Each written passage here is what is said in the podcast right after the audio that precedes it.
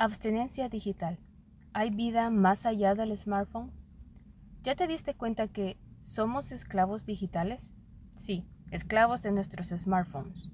Piensa un momento lo siguiente. Imagínate perder tu celular por un día. Ahora por una semana. Ahora por un mes. ¿Ya tienes ansiedad?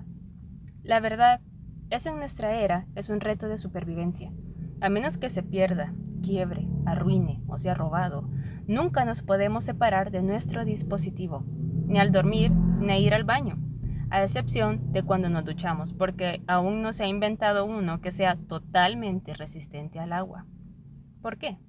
¿Qué hace a los humanos, el extremo final de la cadena alimenticia, ser incapaces de alejarse de un objeto del tamaño de una caja de perfume?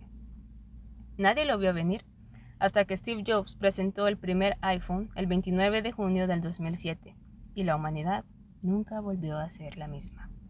En esa pantallita nos ofreció estar en todo el mundo, con todo el mundo, al mismo tiempo, desde la comodidad de nuestro hogar, desde cualquier parte del mundo.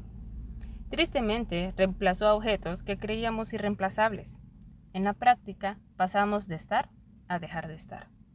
Por ejemplo, ¿Cuántas veces tenías que checar que tu cámara digital estuviera con suficiente batería para un evento importante?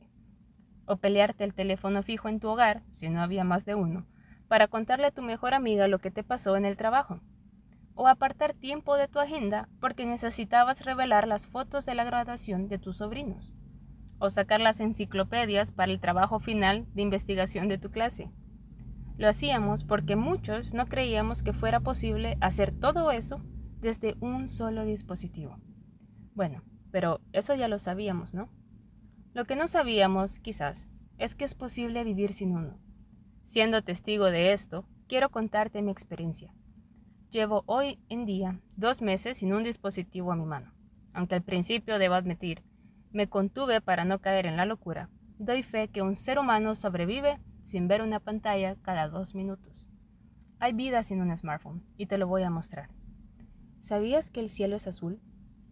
¿Que las hojas tienen un verde vivo que te envuelve al mirarlas? ¿Sabes cuántas personas puedes ver en una sola calle?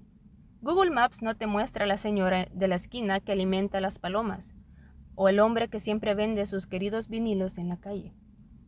Al sacar la nariz de uno de esos artefactos, notas lo que te rodea y miras un cuadro hermoso de humanidad. Y puede que a veces descubras tesoros. Hay pasatiempos más gratificantes que ver TikTok. Por ejemplo, a leer un libro en físico y no la review de la película del libro que viste en un video.